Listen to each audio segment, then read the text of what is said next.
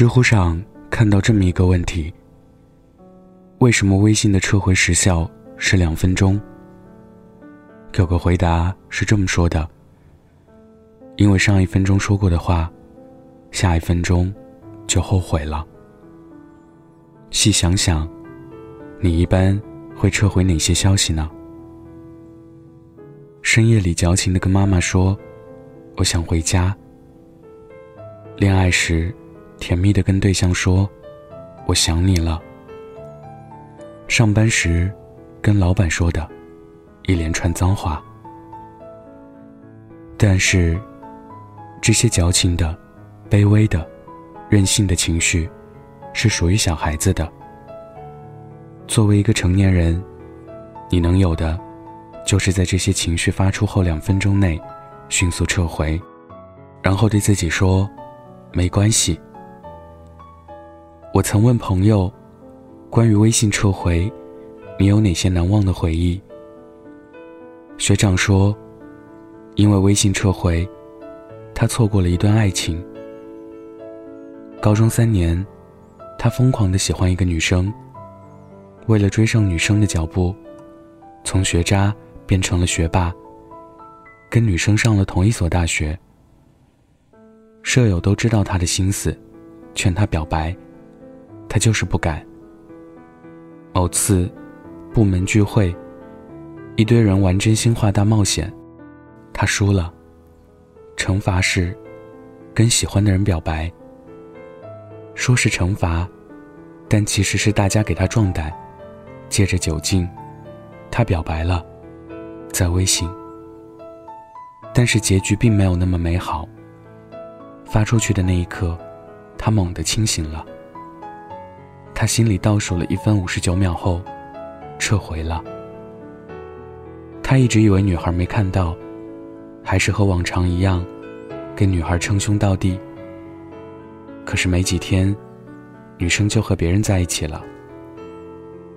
大学四年，他乖乖的和女生做回了朋友。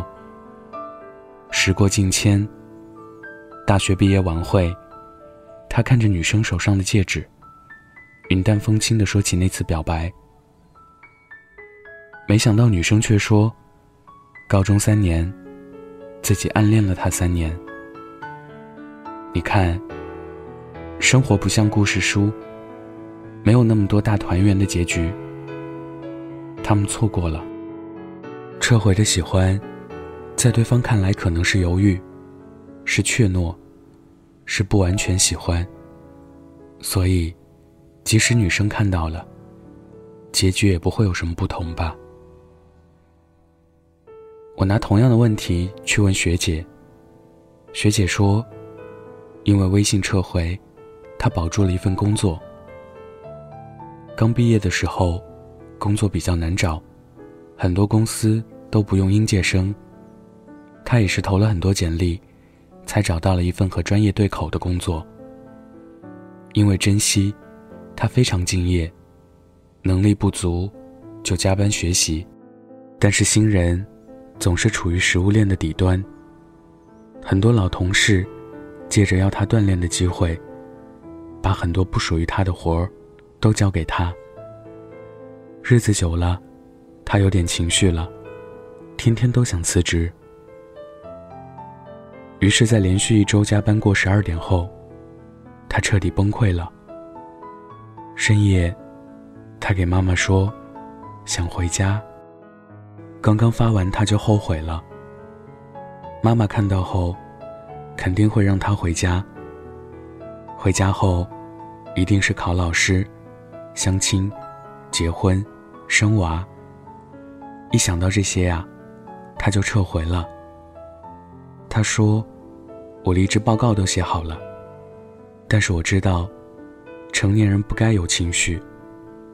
我给自己的要求，就是绝不轻易说放弃。我曾无数次想过离职，无数次想拍屁股走人。可是矫情是病。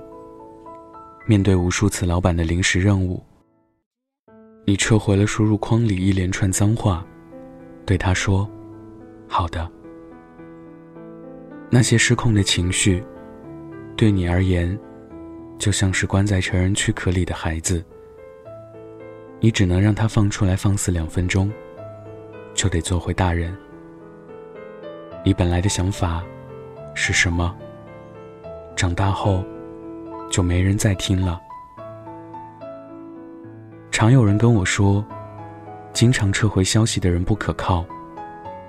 可是我觉得，撤回消息的人没那么可恶。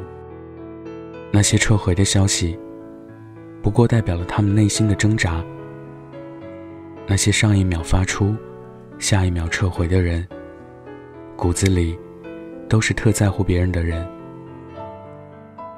他不仅仅是撤回了消息，而是撤回了那个真实的、赤裸裸的自己。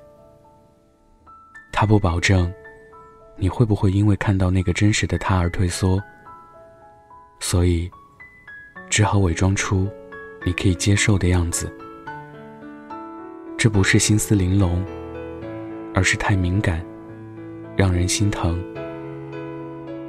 所以，我想对那些爱撤回消息的人说：没关系，你有什么尽管说。不管怎样，我都依然爱你。没必要想这么说，人家会不会开心？这么说，别人会怎么想我？这么说，我今后还怎么混？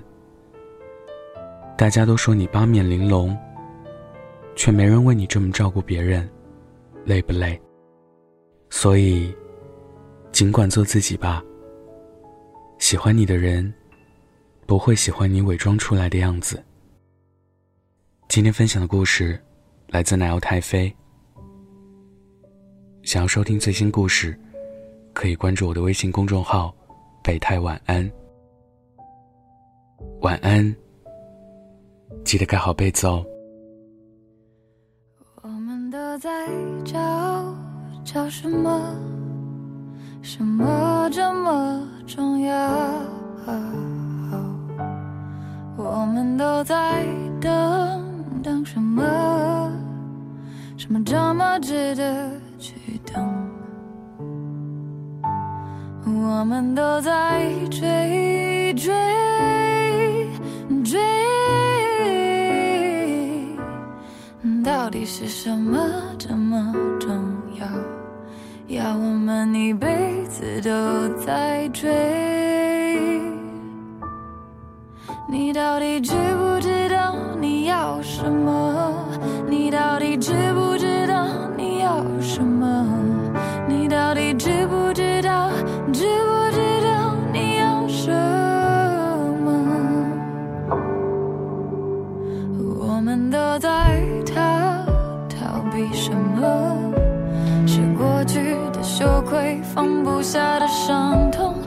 逃不掉的罪恶。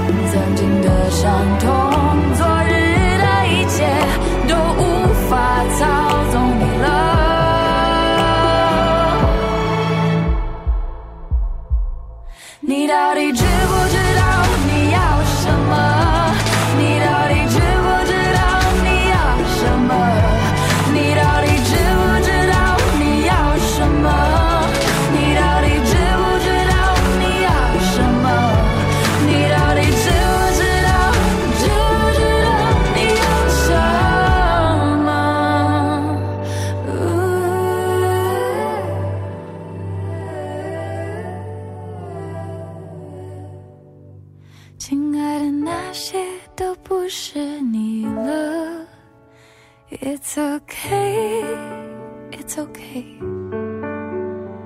就让它成为过去吧。